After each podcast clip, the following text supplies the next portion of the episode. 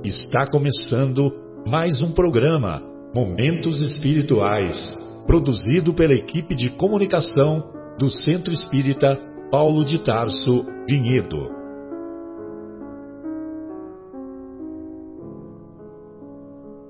Se guardas contigo o estigma do sofrimento, indagando pela solução dos velhos problemas do ser e da dor, se percebes a nuvem que prenuncia a tormenta e o vórtice traiçoeiro das ondas em que navegas, vem conosco. Estudemos a rota de nossa multimilenar romagem no tempo, para sentirmos o calor da flama de nosso próprio espírito a palpitar e morredouro na eternidade, e acendendo o lume da esperança, perceberemos juntos em exaltação de alegria que Deus, o Pai de infinita bondade, nos traçou a divina destinação para além das estrelas.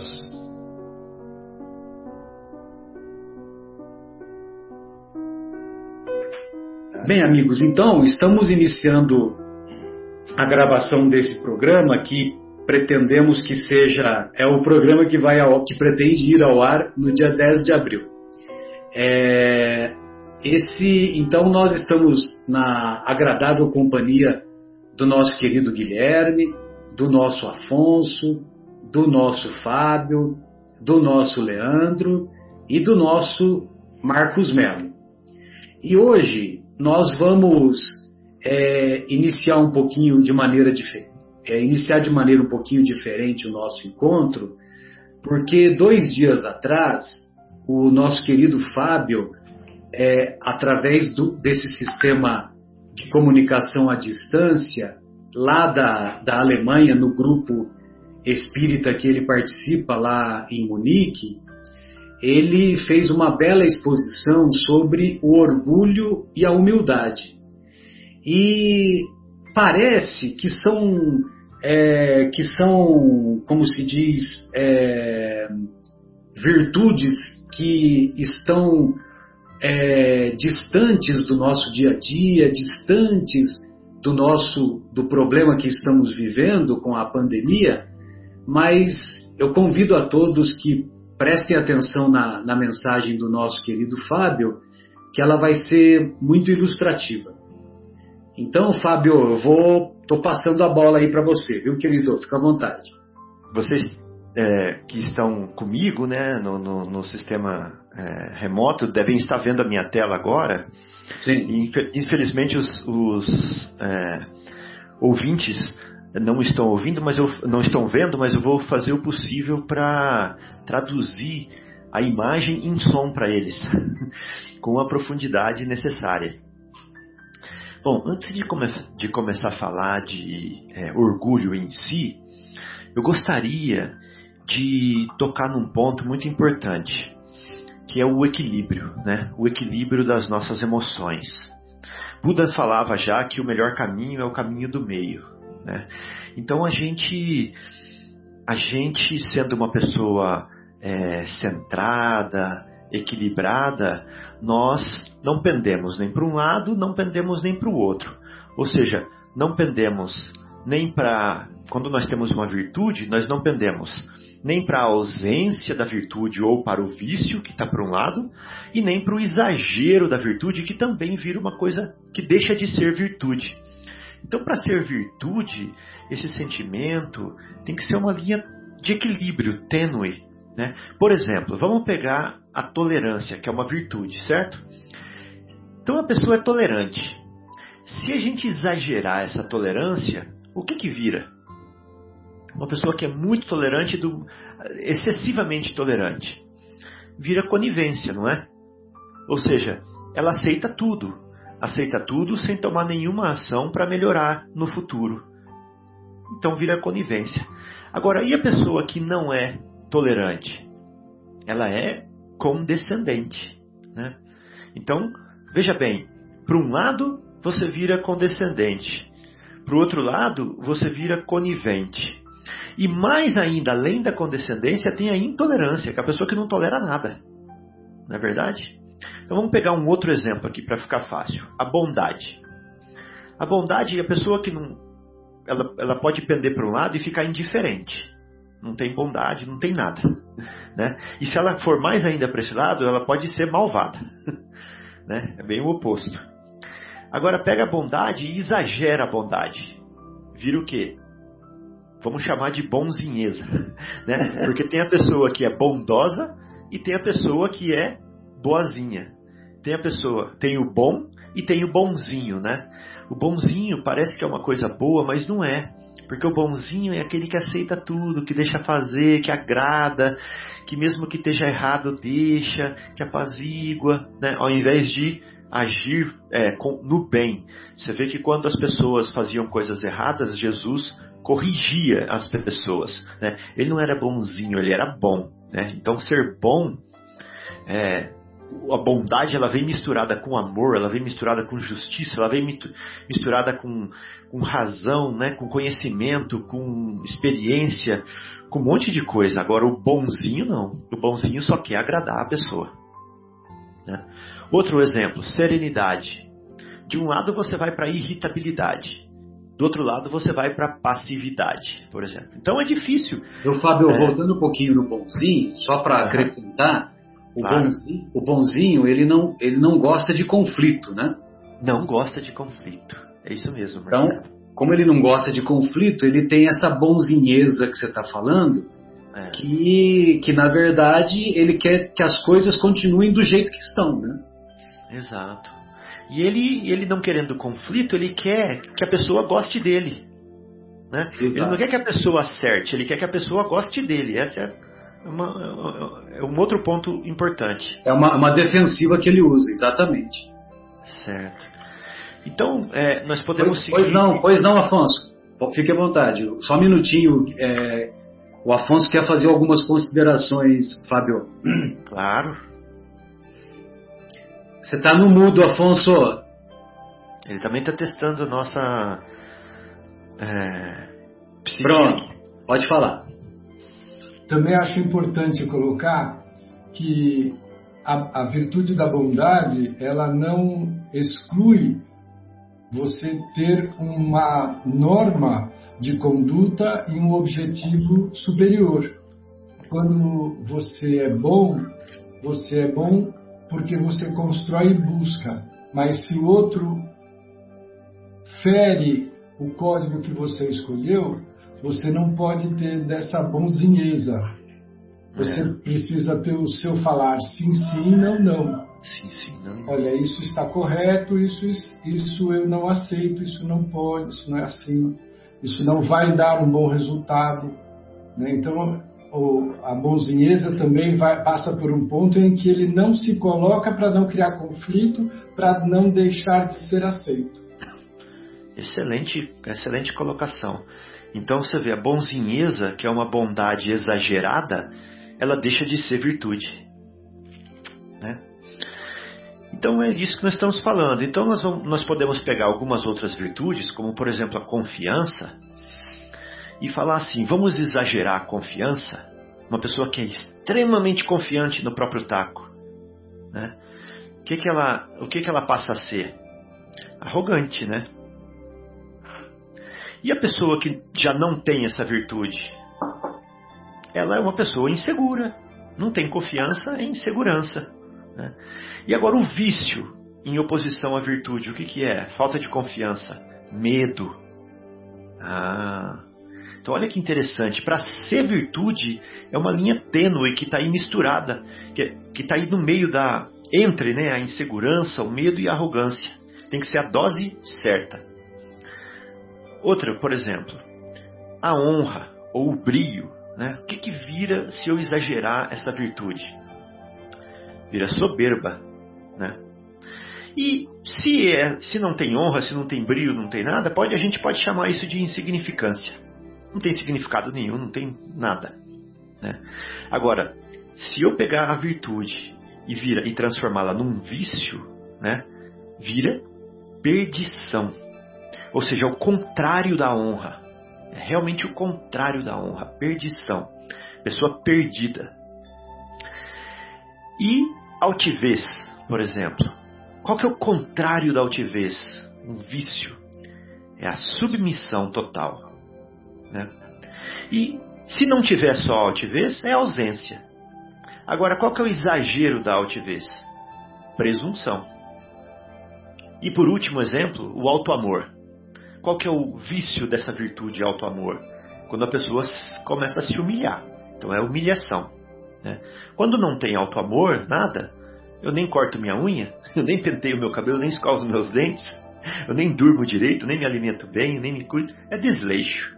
E precisa ir no psiquiatra. E precisa ir no psiquiatra, é isso aí. E quando tem muito auto-amor em excesso, vira o quê? Superestima. Né? Então nós falamos de, de virtudes que são confiança, honra, altivez, auto-amor. E nós falamos de características que são o exagero dessas virtudes. Nós falamos de arrogância, soberba, presunção, superestima. Tem alguma coisa a ver com orgulho essa, essas quatro é, exageros que eu acabei de mencionar? Vou falar de novo, ó, vê se tem alguma coisa a ver com orgulho. Arrogância, soberba, presunção, superestima. Cujos é, o modelo, pontos... é o modelo do orgulho, né? Exatamente. Cujos, cujas virtudes seriam confiança no lugar de arrogância, né? Honra, uhum. brio no lugar de soberba, altivez em lugar de presunção e auto-amor em lugar de superestima. Só que interessante é que arrogância, soberba e presunção não são orgulho. Não são orgulho. Elas são manifestação do orgulho. Ou seja, a pessoa que é orgulhosa, ela se, ela se mostra desse jeito, ela atua desse jeito, com arrogância, com soberba, com presunção, com superestima. Então, essas são essas são consequências do orgulho, podemos dizer assim. Características, ou seja, atitudes do orgulhoso. E como que a gente poderia chegar no que, que seria o orgulho em si, então? Como que a gente poderia chegar no que tem a ver com orgulho? É a perguntinha que não quer calar. Fala assim, mas será que eu sou mesmo tudo isso que eu penso que eu sou?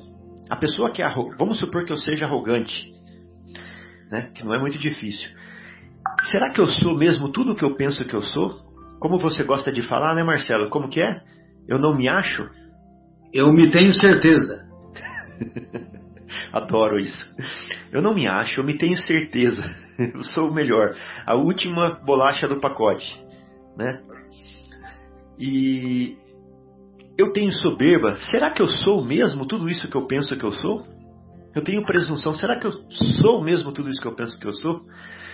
E aí eu gosto de me lembrar de uma fotozinha que eu vi no, no Google, né, que é a foto que a última sonda espacial, que eu acredito que esteja ainda em Marte, tirou do crepúsculo, né, tirou do firmamento, que pegou um pedaço do horizonte de Marte e pegou um pedaço do firmamento.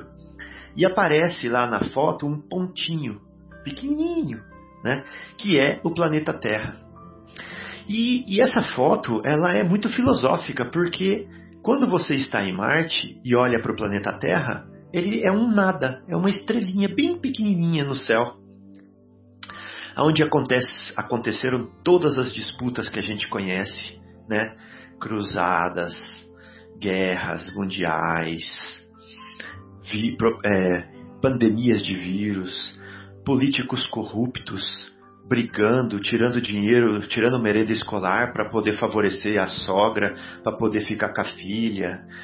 É, nossa, canais de televisão deturpando a verdade ou colocando informações é, obscenas para ganhar audiência, é, continentes passando fome, enquanto outros estão é, nadando na regalia, tudo acontecendo naquele pontinho insignificante do universo. Né? Então aí isso ajuda a gente a pensar: será que eu sou mesmo tudo isso que eu penso que eu sou nesses 100 aninhos fugais? Eu me lembro da cena do Quinto Varro ajoelhado no chão, né, quando eu li o livro Ave Cristo, ele estava ajoelhado no chão, com as mãos atadas, e o. o como chama aquela pessoa que executa o, a outra pessoa? É, que vai, ia dar uma espadada na, no pescoço dele. Carrasco. Carrasco, obrigado. O carrasco ia descer a espada sobre o pescoço dele, né? E ele olha para o sol e fala e pensa assim: o sol vai continuar brilhando igual depois que a minha, minha cabeça rolar aqui no chão. E nesse momento que eu estou com essa angústia da morte aqui, o sol continua brilhando normal, as folhas das árvores continuam balançando, né? E, e, e essa cena ficou muito forte para mim, porque era a insignificância dele ali no momento diante do universo, né? Apesar dele ser uma alma de altíssima estirpe que hoje é trabalhador, é, trabalhador direto do Cristo, que nós sabemos, né, a informação que está no final do livro. E aí, então a gente a gente avalia, né? Fala assim, puxa, será que eu sou mesmo tudo isso que eu sou? O próprio Jesus, quando chamaram ele de bom, falou assim: Por que me chamas bom? Bom é só Deus. Né? De eu qual livro, bom. Fábio, que você fez referência? Desculpa. Ave Cristo. Ave Cristo. Ah, sim, o Ave Cristo. Sim, sim. É, do Quinto Varro. Isso. E em Marcos, né? É, não é Marcos Melo, não. É, Marcos capítulo 10, versículo 17 a 19. Lá está falando assim que é, foi perguntado para foi, foi, uma pessoa chamou Jesus de bom. Ele falou assim: Por que me chamas bom? Ninguém é bom, a não ser um que é Deus. Né? Então o próprio Jesus se colocou pequeno. Né? Então vamos voltar naquele ponto. Será eu sou arrogante? Será que eu sou tudo isso que eu penso que eu sou? Eu sou soberbo? Será que eu sou tudo isso que eu penso que eu sou? Sou presunçoso? Tenho super autoestima? Não, né? Então o ponto-chave é o seguinte: eu não tenho conhecimento de quem eu sou. Eu tenho uma ignorância de mim mesmo. Né? E essa ignorância de mim mesmo me faz pensar algo que não é verdade e me leva a agir da forma que eu acho.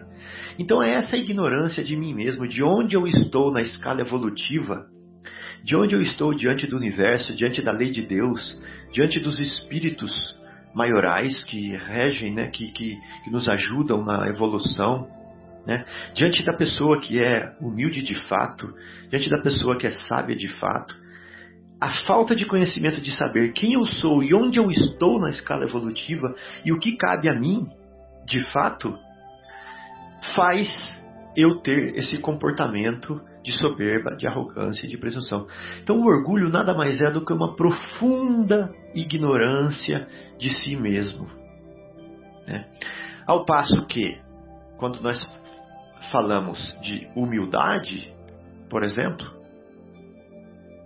aí já é diferente. Né? A humildade, a pessoa se coloca no lugar dela.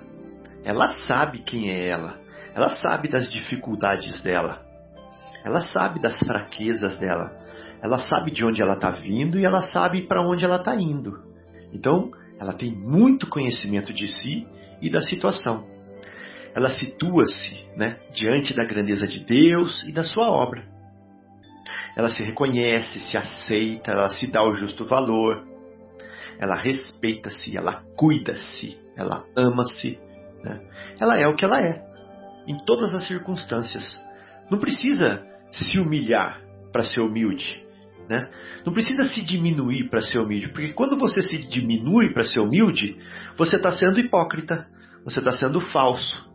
Então não precisa, não precisa jogar um teatro, fazer um teatro. É só ser o que você é em qualquer circunstância. É não ser mais e não ser menos. Fábio, é fazer o bem que você faz. Oi. Então, só para acrescentar, é, uhum. essa definição que você, uma das definições que você está colocando da humildade, uhum. ser o que é em qualquer circunstância, nós vamos encontrar essa definição também na obra O Monge e o Executivo. Oh. Quando, quando ele diz assim que ser humilde é ser autêntico. Ah, que bonito. Então, então é, essa, essa colocação que você está fazendo é muito, muito, muito apropriada, viu? Excelente. Ser humilde é ser, ser autêntico é ser humilde, ser humilde é ser autêntico, né? Exato. Excelente, muito bom. Então, e ser humilde é viver bem a própria vida, é não querer viver a vida do outro, né? Porque a gente vive vivendo a vida do outro, se comparando, né? O outro é mais bonito, o outro tem uma namorada bonita, eu tenho uma namorada feia. É, o outro tem circunstâncias que eu não tenho. A gente vive querendo. O outro dá palestra, eu não dou. O outro faz programa de rádio, eu não faço. Não, é a nossa vida. É onde nós fomos plantados, nós temos que dar frutos. Então, veja bem, é tão profunda a questão da humildade, mas é tão profunda que nem caridade existe sem humildade. Nem caridade existe. Por quê? Porque a humildade nivela os homens. Ela me faz ser igual, igualzinho aos meus irmãos. E eu coloco Deus no centro da minha vida. Né? E ao redor de Deus somos todos iguais. E aí não tem primeiro eu, depois os meus e para o resto nada. Não tem mais isso. Que é o que a gente faz normalmente. Nós queremos nos colocar no meio, né? nos destacar, e os outros são menos do que a gente. E aí começa todos os problemas da humanidade. Quando nós queremos nos destacar e achar que os outros são menos que a gente, e por isso eles merecem menos, e por isso não tem problema ter desigualdade, e por isso não tem problema eu ser privilegiado em tudo. E esses são os e essa é a raiz dos males da humanidade. Então, só para fechar, né, eu queria falar que a serpente ela chegou para Eva e falou assim: Olha, Deus sabe que no dia em que você comer a árvore, a comer do fruto da árvore do conhecimento do bem e do mal, os seus olhos se abrirão e você será como Deus você será como Deus. Então, você vai ser conhecedor do bem e do mal como Ele. E foi essa a tentação que Eva sucumbiu. Ela queria ser como Deus. Então, ela queria sair do círculo de irmãos e queria se colocar no centro, no lugar de Deus. E aí, o pecado original, e aí onde começou todo o problema, todo o drama da humanidade que nós conhecemos. E aí a gente vê que ah, não está completamente errado quando os nossos irmãos é, da igreja tradicional falam assim: ah, nós somos pecadores por causa do pecado original de Eva. Ah, mas será que eu tenho que pagar por, pelo pecado que Eva fez? Não, não. É porque o pecado de Eva ainda continua sendo o nosso pecado, né? Nós continuamos orgulhosos ainda, até hoje. Então é por isso que nós sofremos é, as consequências desse estado de, é, de, de, de, viver nesse estado de espírito. Né? Por isso que nós colhemos os frutos, por sermos ainda orgulhosos e provavelmente nós ainda estamos escolhendo comer da, do fruto, né, da árvore do bem e do mal, e colocando essa árvore no centro do nosso jardim, e ainda estamos é, querendo é, tirar Deus do centro da nossa vida e acharmos que nós podemos viver a vida sem Ele, né? Ou nos desconectar como ramos da videira, sem saber que vamos secar, como nos advertiu Jesus. Eu sou a videira se você se desconectar de mim, você vai secar e morrer. Né? Então é assim, é uma, uma mensagenzinha simples, né? Mas que acho que muito, muito profunda, muito bonita para a gente pensar em, em buscarmos sermos humildes. Obrigado pela oportunidade, Marcelo. E bem apropriada para o momento que estamos vivendo, e eu uhum. acredito que, que os, os demais amigos vão é, vão concordar, Fábio, porque, uhum. é, porque a, é, nesse momento um vírus, né, que é uma entidade que só a microscopia eletrônica consegue detectar, uhum. ele está ele tá nivelando os homens, né? Ele está a todos nos nivelando e está, está fazendo com que, com que nós façamos essa viagem interior em busca, em busca da, da humildade, né? Então, todo esse processo provocado pela pandemia faz com que as coisas materiais fiquem num lugar é, de menos importância, né? Vamos dizer assim. É não, que, não que a economia não seja importante, não que, é, que toda essa tragédia que vai ocorrer com, a, com uma recessão mundial sem precedentes, né?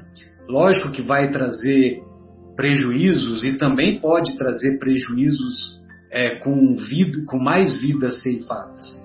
Mas por outro lado, por outro lado, é um convite que se, que se faz para que a humanidade busque uma outra rota, né? Busque uma outra alternativa, porque nós só estávamos empenhados em ter, ter, ter, e, e o vírus vem e nos convida a buscar o ser, ser, ser. Ser humilde, ser é, fraterno, ser solidário. Aqui, aqui em Vinhedo, viu, Fábio, os amigos, não sei se os demais amigos estão sabendo, mas teve uma, uma campanha, é uma, uma campanha, só, só vou fazer uma iniciativa, deve ter, deve ter ocorrido outras iniciativas, né? Hum. É, mas teve uma iniciativa de um grupo aqui de empresários da Germânia uhum. que eles, eles ofereceram para cada, cada quilo de alimento doado, eles ofereceram um litro de chope artesanal. Entendeu? Aham. Uhum. que legal. Então era só você pegar uma garrafa PET de 2 uhum. litros e você é, enchia a garrafa do, do, do conteúdo, né? E em troca você dava 2 quilos de feijão, 2 quilos de arroz e assim por diante. Entendi. Então, quer dizer, é, é, eu acho que é uma manifestação bacana, né? É, é uma, uma, manifestação bacana de, de ajuda, né? Nesse momento em que estamos vivenciando, para pelo menos minorar né, uhum. o sofrimento de, de tantos irmãos que mais cedo ou mais tarde serão atingidos. Com certeza, muito bom. Muito bom. É. Ô, Fabinho, é um prazer te ouvir. Obrigado, Marcos. Voz prazer doce, te ouvir. suave. E é. não, não só ouvir a sua voz, mas ouvir o que você disse. Né? Marav é, sim, maravilhoso, maravilhoso o que você falou. É, você conseguiu, você vê, colocou em alguns minutos Sim. um junto gigantesco, né? E colocou brilhantemente em alguns minutos. Você conseguiu falar tudo, assim, pelo menos uma, uma grande parte.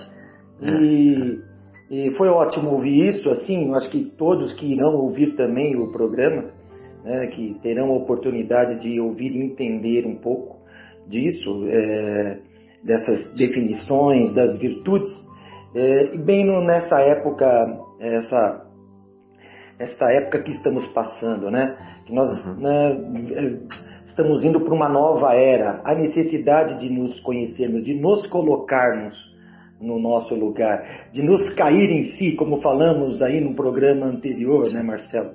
É, de, de cair em si e, e ver o que, que nós estamos fazendo, quem nós somos, na verdade, neste cenário, né? nesse, nesse globo e como a gente pode colaborar com a nova era, né? os novos caminhos. Se nós vamos participar dessa nova era, é, digo, participar dela na, no momento futuro, claro, evidentemente que talvez não, ou talvez sim, se a gente reencarnar, mas nós estamos participando da formação dela. Então essa é a, esse é o momento, ou foi, está sendo e, e será. Então nunca tarde para tomarmos consciência disso, do que você falou, né? É, preparando, nos preparando, preparando nossos filhos né? para o momento vindouro. Né? Obrigado, obrigado, meu amigo. Muito obrigado. Obrigado também por esse comentário maravilhoso. Eu gostei de um videozinho que o Marcelo mandou, que ele termina falando assim, é um extraterrestre, né, Marcelo? Ele termina falando assim, gente, a saída é para dentro. a saída dessa situação, a saída dessa situação é para dentro.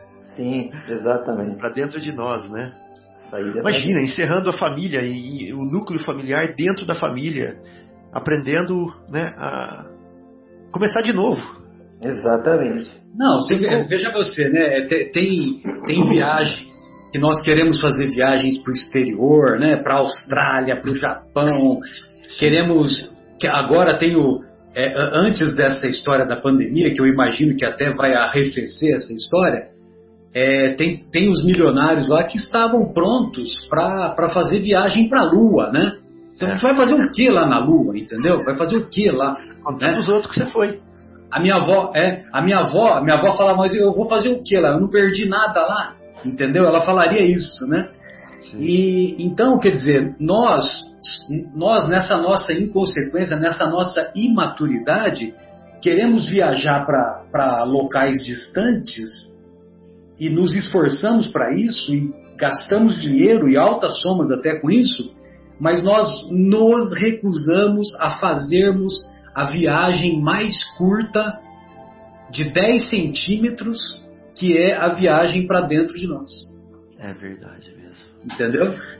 Não, não, que, não, que eu não, não que eu não tenha ficado satisfeito quando eu fui abraçá-lo lá nas, nas alamedas aí de Munique, né, Fábio? Lógico, né? Você aproveitou a chance na hora certa, hein? Aproveitei na hora, na hora certa. Pois é, é agora é isso mesmo. É, muito bom o comentário. Pois não, pois não, Afonso. Fique à vontade, querido. É, eu gostaria de uh, comentar o seguinte. O Fábio, ele tem a capacidade de nos surpreender, sempre esteve, né? E agora mesmo morando na Alemanha, ele continua o mesmo. Fala, não fala assim que eu fico orgulhoso. não, eu acho que você é dotado de uma virtude que é a honestidade de princípio, de propósito. Você não tergiverse, você não disfarça, você vai reto, direto ao ponto. E você tocou num assunto bastante importante, para não dizer crítico, na nossa escalada evolutiva. Ah. Vou fazer uma, uma colocação um pouco mais ampla. Tá. É, nós sabemos que a vida é impermanência. Nós não temos nenhum dia igual ao outro. O nosso próprio corpo físico nos fala disso. De forma que a criação é movimento e trabalho e crescimento decorrente. É, conhecer é um, um trabalho, é busca, é um esforço, é uma ação intencional. Quando nós não agimos intencionalmente na direção do crescimento para o qual nós somos criados, nós temos a nossa companheira muito fiel e dedicada à dor que nos auxilia. Quando você nos fala de virtudes como orgulho e humildade, nós vamos falar da nossa da história da nossa evolução, porque nós somos é, movidos por orgulho e estamos em conquista de humildade, mas não uma conquista mística, uma conquista prática nós ouvimos a sua explicação muito interessante a respeito da, do papel da ignorância no orgulho. De fato, nós concordamos com a sua colocação que o orgulho não parte do ponto e do princípio da existência de uma causa primeira de todas as coisas uh, assumimos a consciência dentro dos primeiros degraus da evolução, que acredito seja onde nós nos situemos, e já passamos a nos achar alguma coisa muito especial. esquecendo que só temos a, a bênção e a oportunidade da vida por presente da divindade. E que a distância é astronômica na esteira da foto que você nos mostrou da visão da Terra do planeta visto do planeta Marte. Um pontinho. Lá nesse pontinho nós estamos situados como outro pontinho. Não que isso seja um demérito, mas a consciência que decorre do conhecimento desse fato, ela deve servir sempre para nós como um piso de realidade, em cima do qual você pode construir eh, as edificações eternas. E essas edificações só são eternas se forem utilizados o material básico que o Pai nos convida, de maneira que Ele manda até nós o seu Filho muito amado, nosso Mestre Jesus, para nos dizer que o caminho é o amor. Então, quando nós construímos as nossas edificações interiores com base nessa energia magnânima que rege todo o universo, nós estaremos construindo é, edificações imorredoras.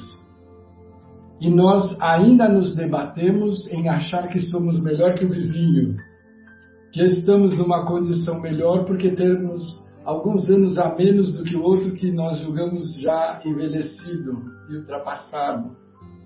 São equívocos fruto da nossa impaciência. Acredito pessoalmente que todas essas divagações, elas nascem muitas vezes da reflexão. O, o ser humano, como nós ocidentais, da, da cultura ocidental, ele não tem o hábito de olhar para a natureza e se deixar levar pela estesia.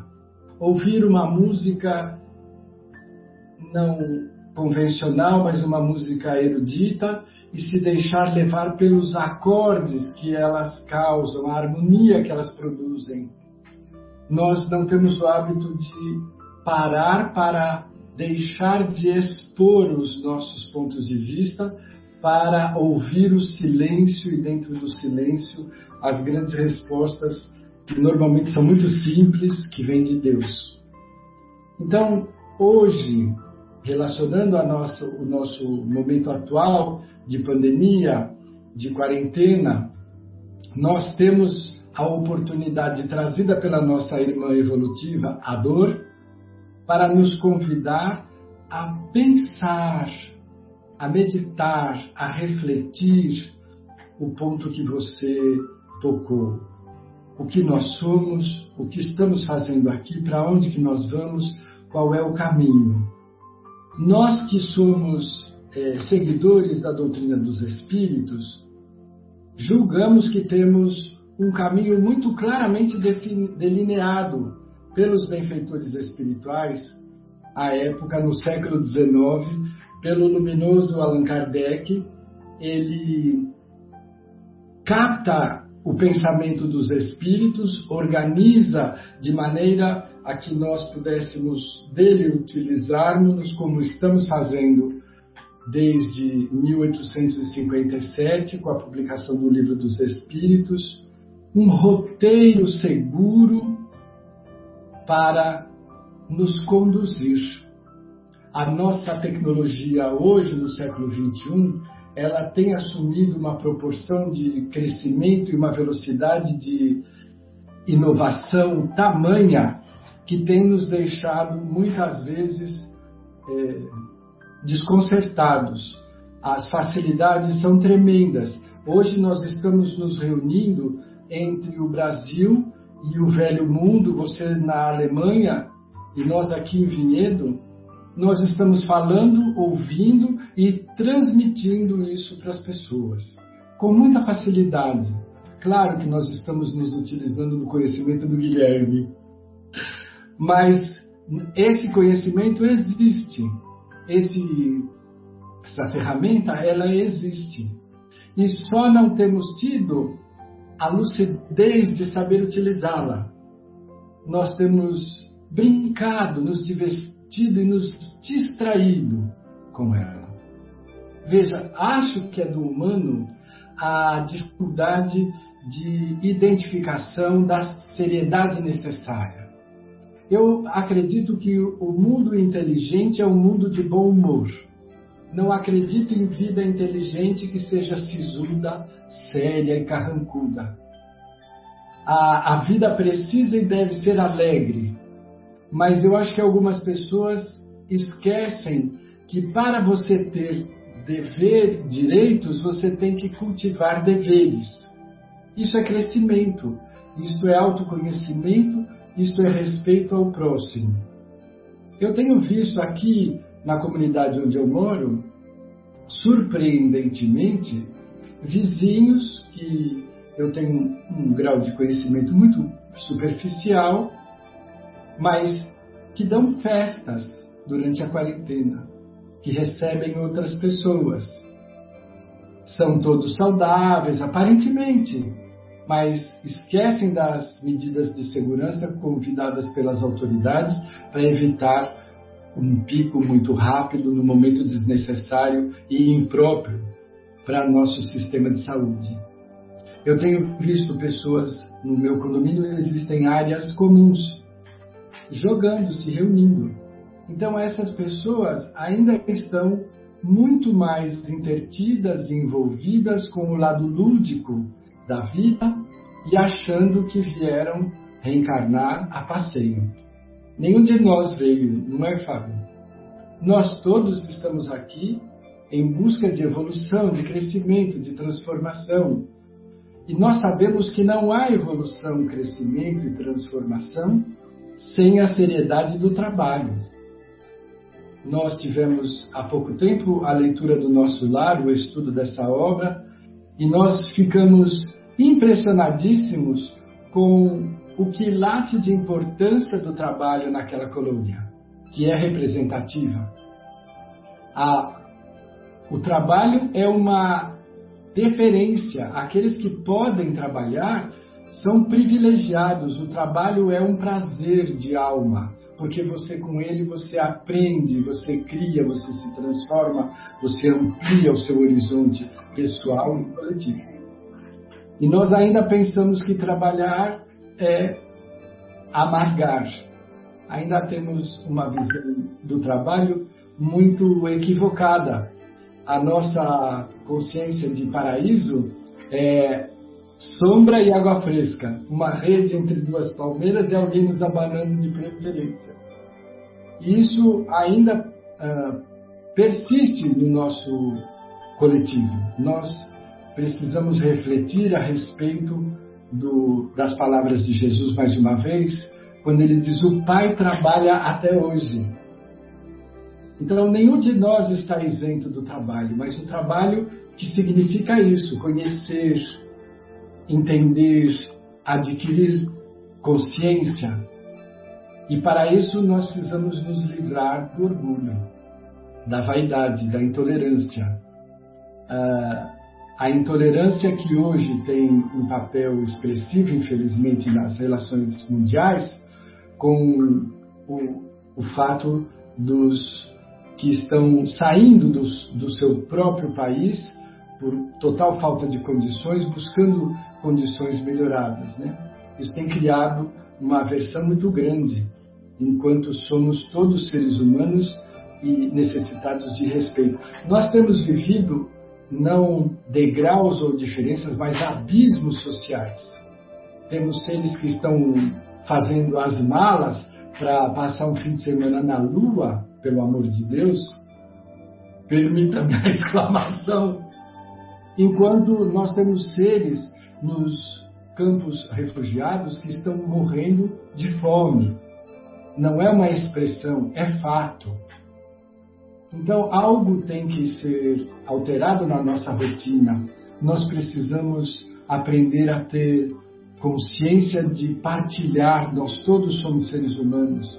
Nós sabemos que estamos num momento de transição planetária e nesse momento de transição planetária, nós vivemos eh, com diferentes grupamentos do ponto de vista evolutivo.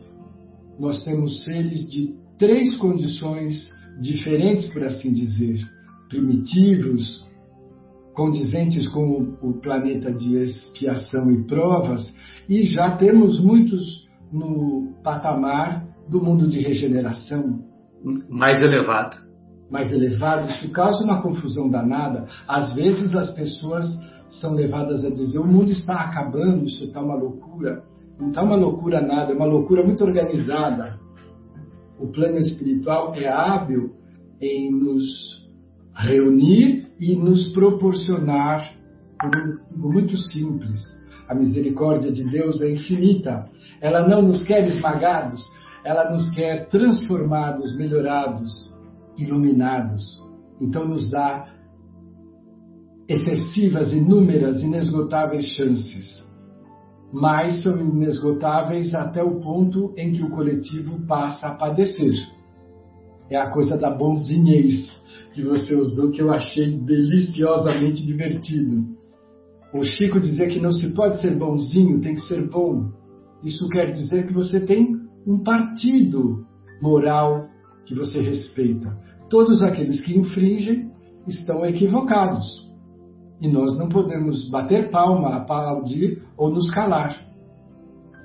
Então, hoje nós precisamos ter essa consciência de que precisamos ter uma atitude mais fraterna dentro das nossas relações e saber que esse momento excepcional da humanidade o momento de transição de planeta de provas e expiações para planeta de regeneração, ele faz com que nós convivamos com muita confusão, mas essa confusão é apenas decorrente da falta de humildade, de consciência de Deus, de alguns espíritos. Nós temos notícia pelos espíritos superiores que se comunicam de diversas formas com a nossa sociedade, não conosco em especial, que existem espíritos que foram transmigrados de capela porque passava aquele sistema, passava pelo mesmo expurgo,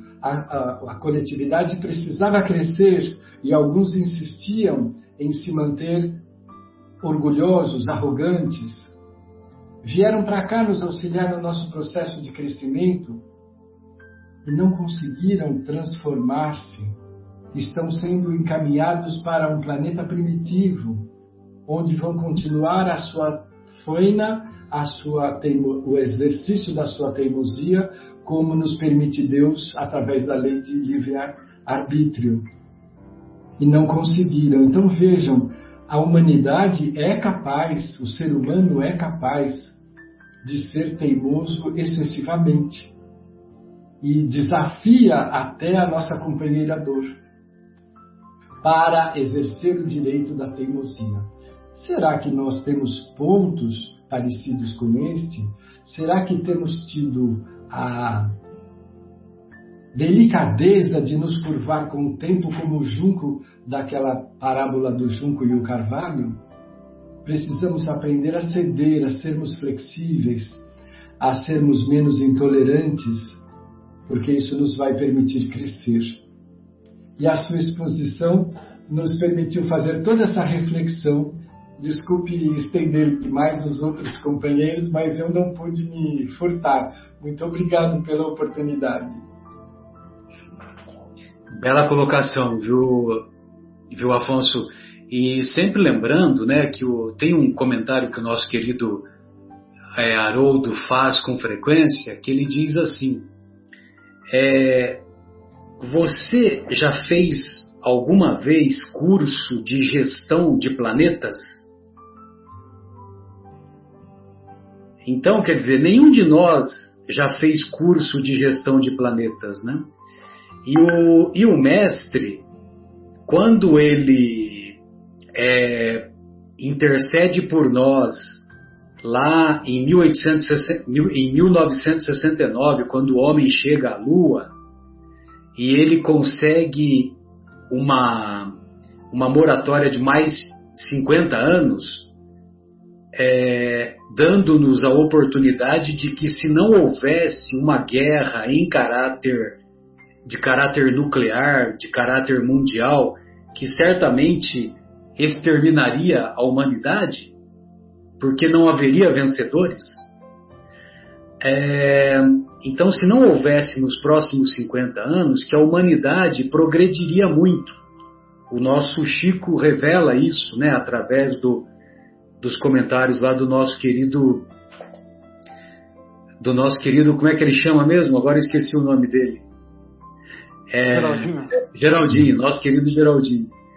E, e aí, é, e curiosamente, após os 50 anos, que felizmente não houve guerra de proporções é, de proporções mundiais, é, mas o ser humano, nós, a humanidade ainda continue, continuava nessa inquietude que você descreveu, né, Afonso?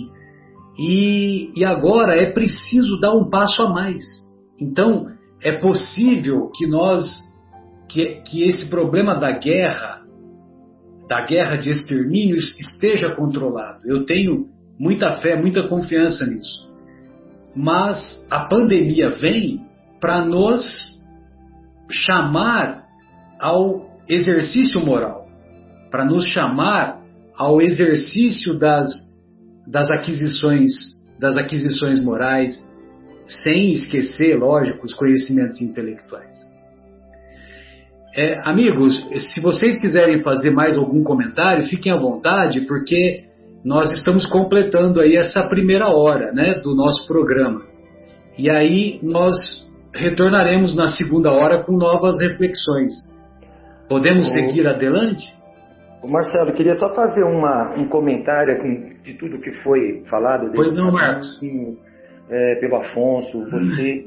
É, Estava aqui fazendo uma leitura do capítulo 1 do Evangelho segundo o Espiritismo, né, que, que eu não vim destruir a lei, e tem uma, um, um, item, que é o item 9, instruções do Espírito, chamado A Nova Era, né, que foi passado por um espírito israelita. Né, eu queria ler um trechinho, o final desse item 9, que, que, diz, que diz assim, ó. São chegados os tempos em que as ideias morais devem desenvolver-se para que se realizem os progressos que estão nos desígnios de Deus. Elas devem seguir o mesmo roteiro que as ideias de liberdade seguiram, com suas precursoras. Mas não pense que esse desenvolvimento se fará sem lutas. Não porque não porque elas necessitam para chegar ao, amadurecimento de agitações e discussões, a fim, eu ver se é isso, é, é, é, necessitam para chegar ao amadurecimento de agitações e discussões, a fim de atraírem a atenção das massas. Uma vez despertada a atenção, a beleza e a santidade da moral tocarão os espíritos, e eles se dedicarão a uma ciência que lhe traz a chave da vida futura e lhe abre a porta da felicidade eterna. Foi Moisés quem abriu o caminho, Jesus continuou a obra, o Espiritismo a concluirá. Achei muito interessante que isso aqui é quase uma, uma uma predição, né? uma, uma profecia. Sem tá dúvida, lá sem no, dúvida. Pois não. No, capítulo, no, no item 9 do capítulo 1, a nova era. Vale a pena, recomendo essa leitura. É uma mensagem assinada pelo espírito israelita. Isso, espírito israelita. É belíssima essa mensagem. Essa semana, essa semana o nosso querido Haroldo fez referência a ela. É, não, inclusive, o item 10, que é de Fenelon, do o último parágrafo, a última parte dessa mensagem de Fenelon, que complementa o do item 9 que eu li também. Diz assim, ó, a revolução que se prepara é mais moral do que material. Os grandes espíritos, mensageiros divinos, insuflam a fé para que todos vós, obreiros e esclarecidos e ardentes, façais ouvir vossa humilde voz. Porque vós sois o grão de areia, mas sem os grãos de areia não haveriam montanhas. Assim, portanto, que essas palavras, nós somos pequenos, não tenha sentido para vós. Cada um a sua missão, cada um o seu trabalho. A formiga não constrói seu formigueiro? Os, os animaizinhos insignificantes não formam continentes? A nova cruzada começou, apóstolos da paz universal, e não da guerra.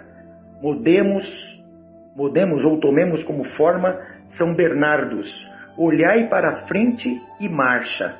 A lei dos mundos é a lei do progresso. Sensacional. Uma, uma, uma das primeiras frases que mais me motivou, que mais me tocou quando eu entrei em contato com a doutrina, foi essa daí, sabe, Marcos e amigos? Sem grãos de areia não existiriam montanhas. É isso mesmo, é isso mesmo. Muito bom. Então vamos fazer essa, essa pausa musical né, do nosso programa e em seguida retornaremos para novas reflexões.